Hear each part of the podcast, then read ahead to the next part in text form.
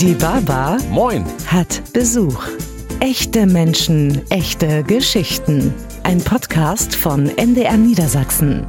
Moin, ich bin Jared die Barber und ich habe mir Besuch eingeladen, denn ich möchte von besonderen Menschen von nebenan hören, was sie auf ihrem ungewöhnlichen Lebensweg erlebt haben. Großes oder auch Kleines und Feines. Mein heutiger Besuch hat sich kürzlich was Großes gegönnt. Also was richtig Großes. Ein Riesenrad für 2,4 Millionen Euro.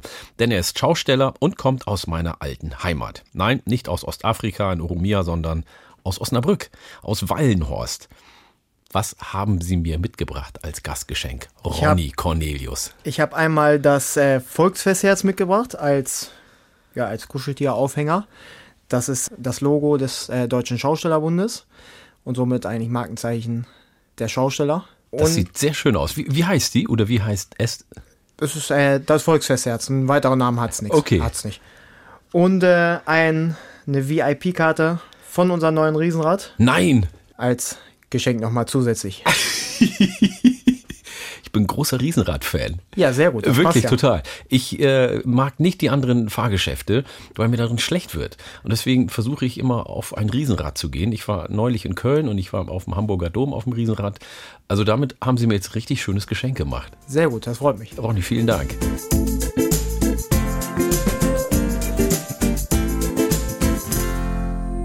Ronny Cornelius ist bei mir zu Gast. Er ist Schausteller aus Osnabrück und stolzer Riesenradbesitzer. Ich sag jetzt mal stolz. Wie stolz sind Sie?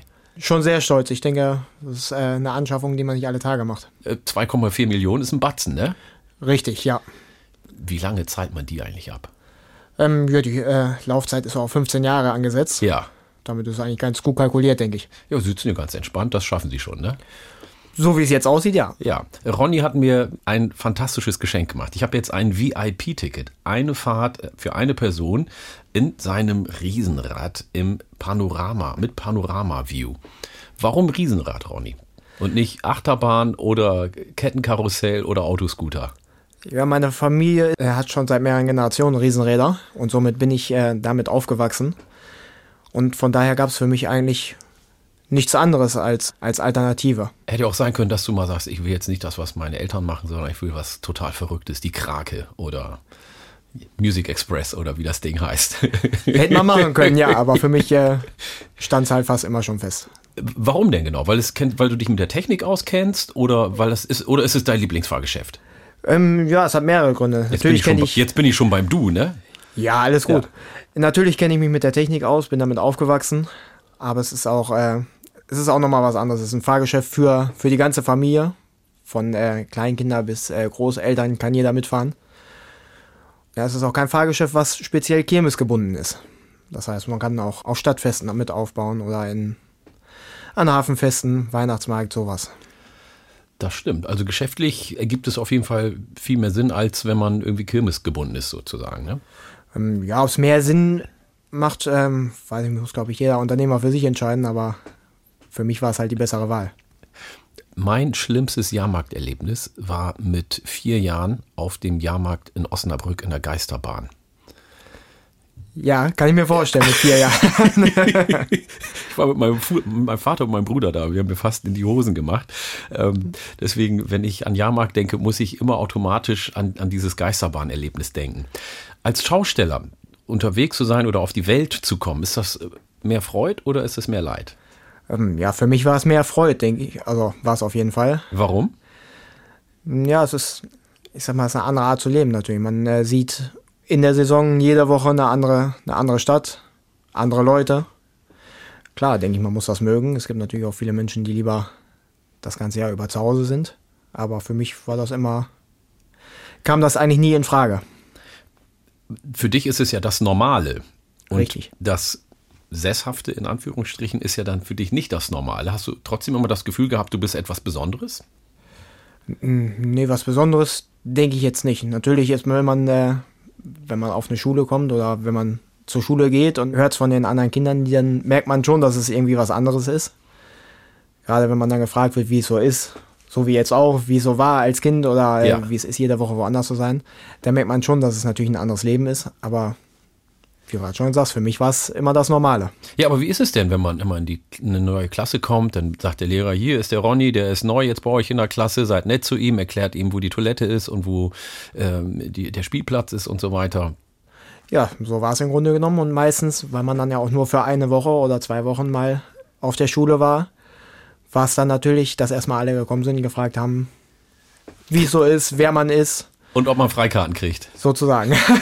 und hast du ein Freikartenkontingent gehabt für die Klassenkameraden? Ähm, ja, eher weniger. Ich glaube, beim Riesrad ist bei Kindern nicht, nicht so extrem, dass sie da, äh, dass sie da auf Freikarten äh, aus sind, aber es ging. Ja, also ich, ich kenne das Gefühl auch so ein bisschen ähm, öfter mal der Neue in der Klasse zu sein, weil wir sehr oft umgezogen sind äh, in meiner Kindheit. Wie hast du das denn wahrgenommen, da immer in einer neuen Klasse zu sein? War das so, dass, es, dass du herzlich aufgenommen wurdest? Ähm, Gab es Stress mit den ähm, Jungs? Gab es vielleicht auch mal Prügeleien? Oder hat man dich in Ruhe gelassen, weil man wusste, der ist in zwei Wochen eh wieder weg? Meistens war es eigentlich so, dass man herzlich aufgenommen wurde. War es auch gerade, wie du schon sagst, in zwei Wochen ist man wieder weg. Das ist erstmal erstmal in den meisten Schulen Highlight gewesen. Gerade auch bei so größere, äh, bei Städte, wo größere, größere Kirmesfeste sind, dann war es eigentlich immer so für ein, zwei Wochen die Schausteller kommen, dann war man eigentlich herzlich willkommen. Dass es da Stress gab, war eigentlich eher selten. Hättest du denn überhaupt irgendwann mal die Chance gehabt, auszusteigen aus diesem Business? Natürlich. Oder hätte es Stress gegeben? Du sagst es jetzt so locker, natürlich.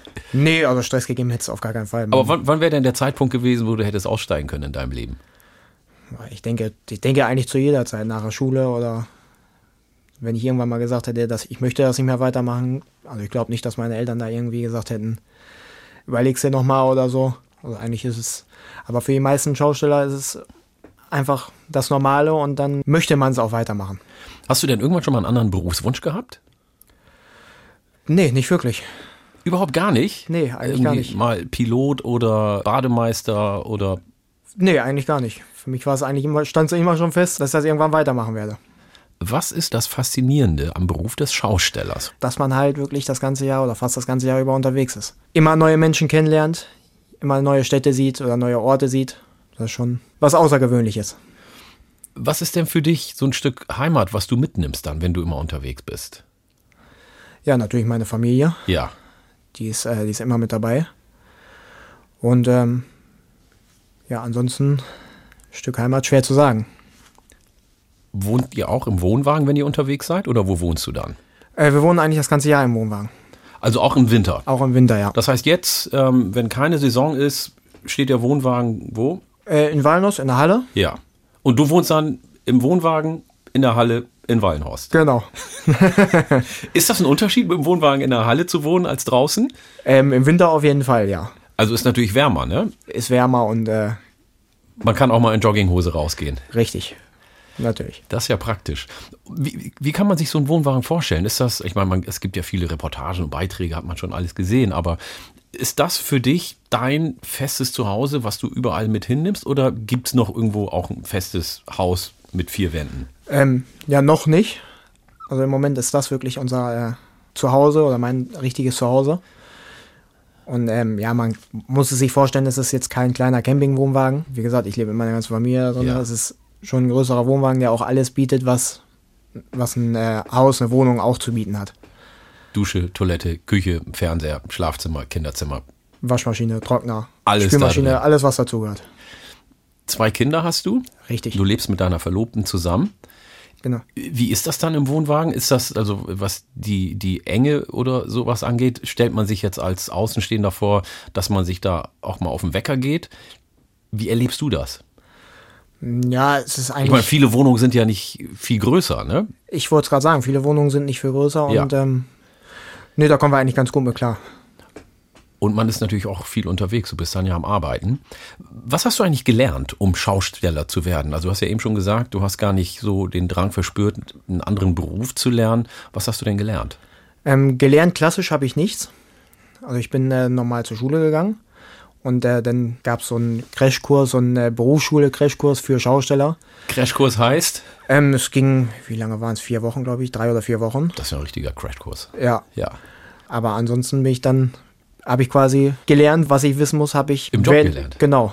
Seit der Kindheit. Seit der Kindheit immer dabei gewesen. Also was gehört denn dazu?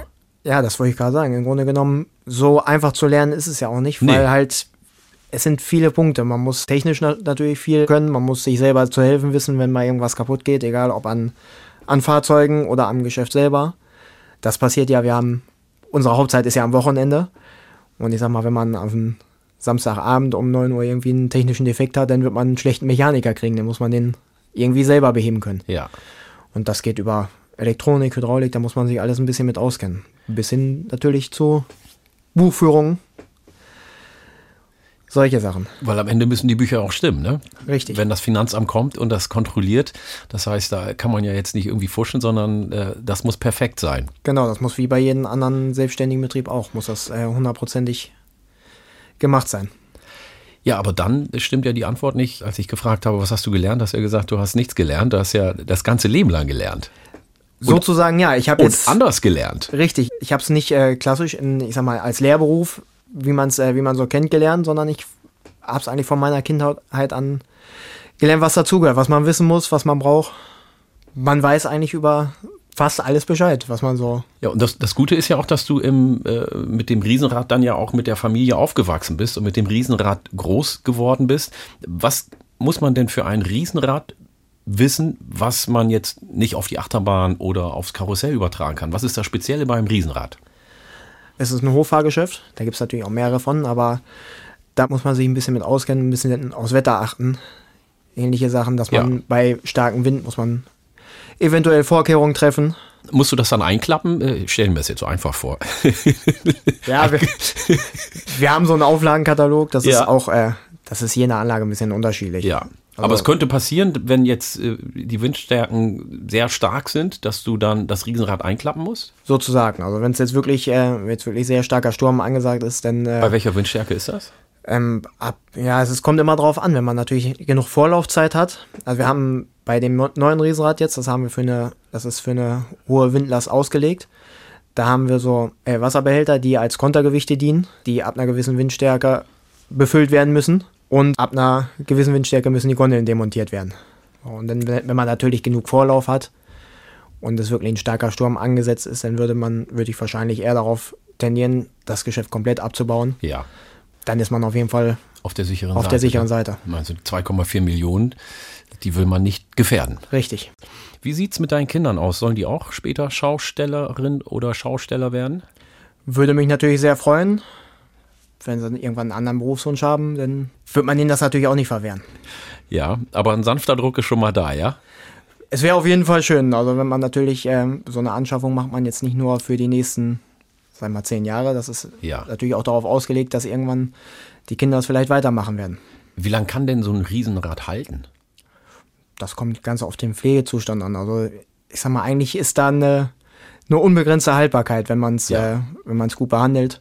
wenn man gut damit umgeht. Richtig, also für die äh, meisten Riesenräder meiner Familie sind immer noch in Betrieb. Also sind immer noch unterwegs in Deutschland Ja. oder in Europa. Apropos unterwegs. Sind die Kinder mit euch auch unterwegs? Die sind mit uns auch unterwegs, ja. Also ihr, ihr wohnt immer im Wohnwagen und der ist, geht quer durch die Republik und die Kinder sind immer mit dabei. Und wenn es in die Schule geht, machen die es genauso wie du und deine Eltern und deine Großeltern. ja bis jetzt äh, gehen sie noch nicht in die Schule, sind noch beide zu jung dafür, aber so wird es wahrscheinlich laufen. Interessant. Und wo hast du deine Frau kennengelernt? Ja, die haben wir, das kommt auch aus einer Schaustellerfamilie. Ah ja, das ist ja schon mal praktisch. Ja, wir haben uns so auf den, auf den Volksfesten kennengelernt und äh, ja, auch irgendwann lieben gelernt. Wart ihr dann immer auf denselben Volksfesten oder war sie dann irgendwo anders und du hier und ihr habt euch zufällig irgendwo mal getroffen?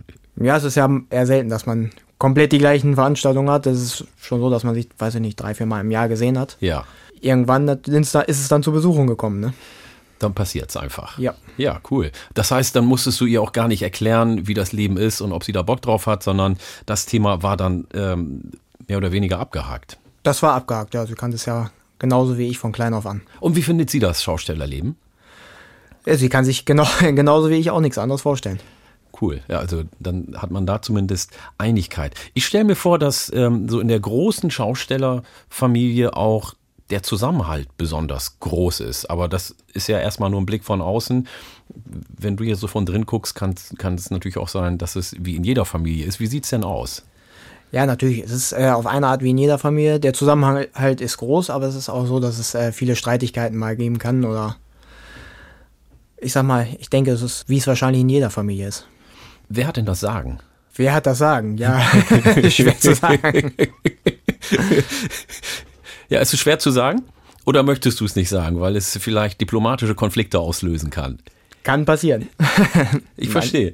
Ähm, wie, wie, ist das denn, wenn man so mit, mit der Familie mal zusammen unterwegs ist? Geht man sich dann da auf den Wecker oder äh, hat man Möglichkeiten auch, sich aus dem Weg zu gehen? Also ich stelle mir mal vor, dass dein Bruder und deine Schwester mit unterwegs ist und deine Eltern und natürlich auch du und äh, deine Frau oder deine Verlobte und deine Kinder. Wie ist das dann? Man hängt ja doch sehr viel zusammen. Ja, wir sind ja nicht mehr, äh, nicht mehr zusammen unterwegs. Also wir sind alle selbstständig. Und deswegen in der Saison sieht man sich eigentlich nicht so oft. Also ich und meine Geschwister jetzt. Natürlich mit meiner meine Frau, meine Kinder, ja. klar, die sind immer mit dabei. Und deine Eltern? Die sind auch selber noch unterwegs mit ein, äh, mit ein zweites Riesenrad. Ah, okay. Und ähm, ja, mein Bruder ist selber auch mit einem äh, mit einem Funhaus unterwegs, deswegen. Mit einem was? Mit einem äh, Funhouse. Das ist ein, äh, ja, so ein mobiler Spaßpark für, hauptsächlich für Kinder, kann man sagen. Es ist ein Belustigungsgeschäft mit vieler, sag mal, mit, Lauf, mit Laufbahn, viele ah, okay, Tricks, Hindernisse. Klar.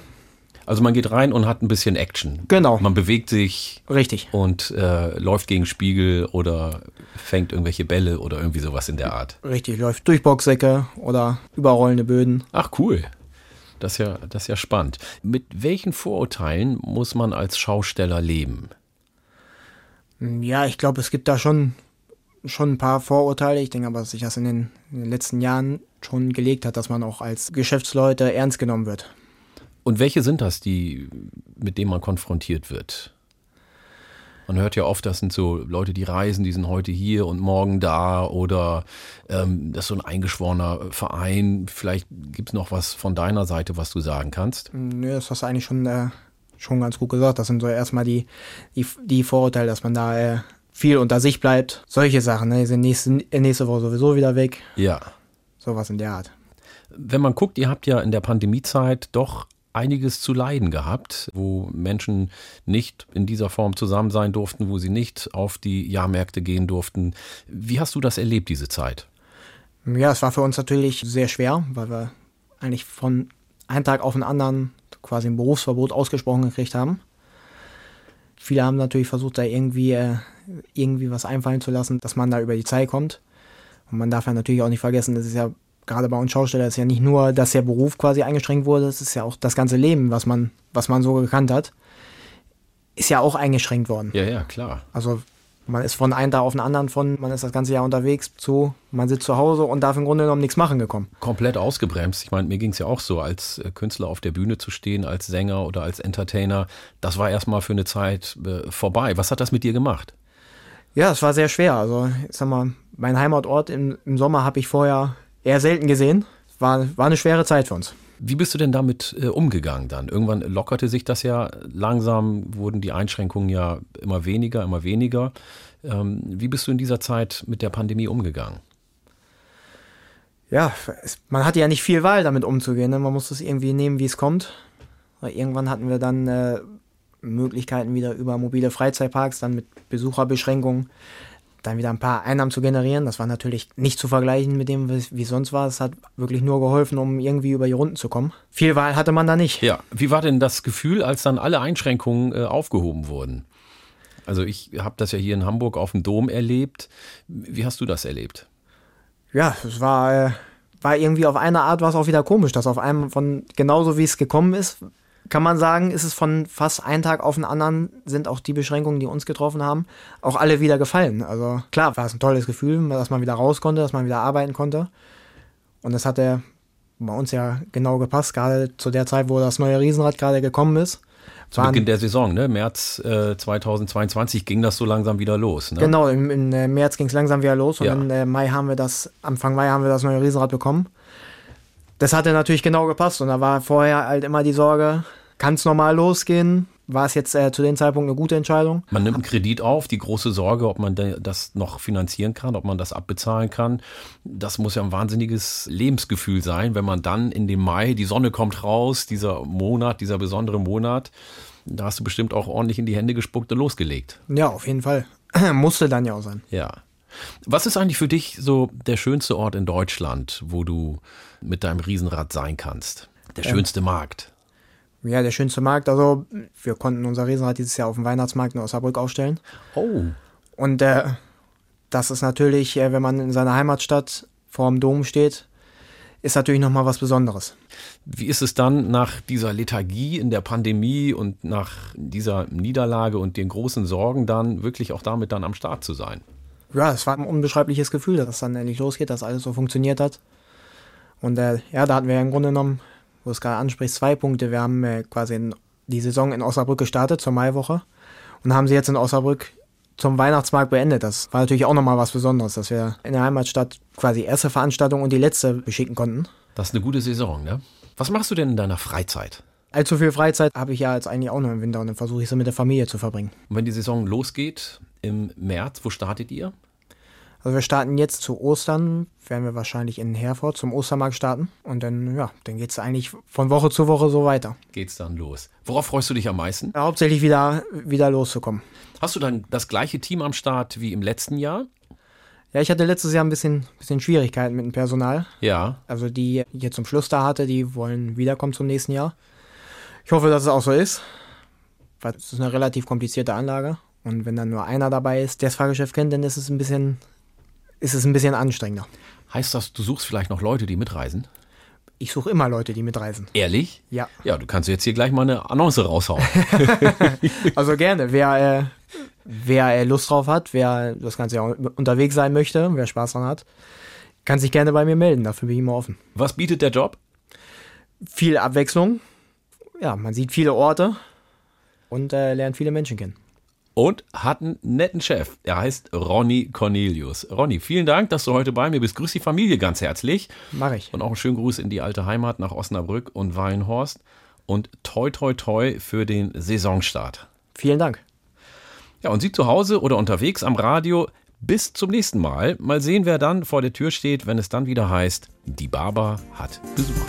Die Baba hat Besuch. Ein Podcast von NDR1 Niedersachsen.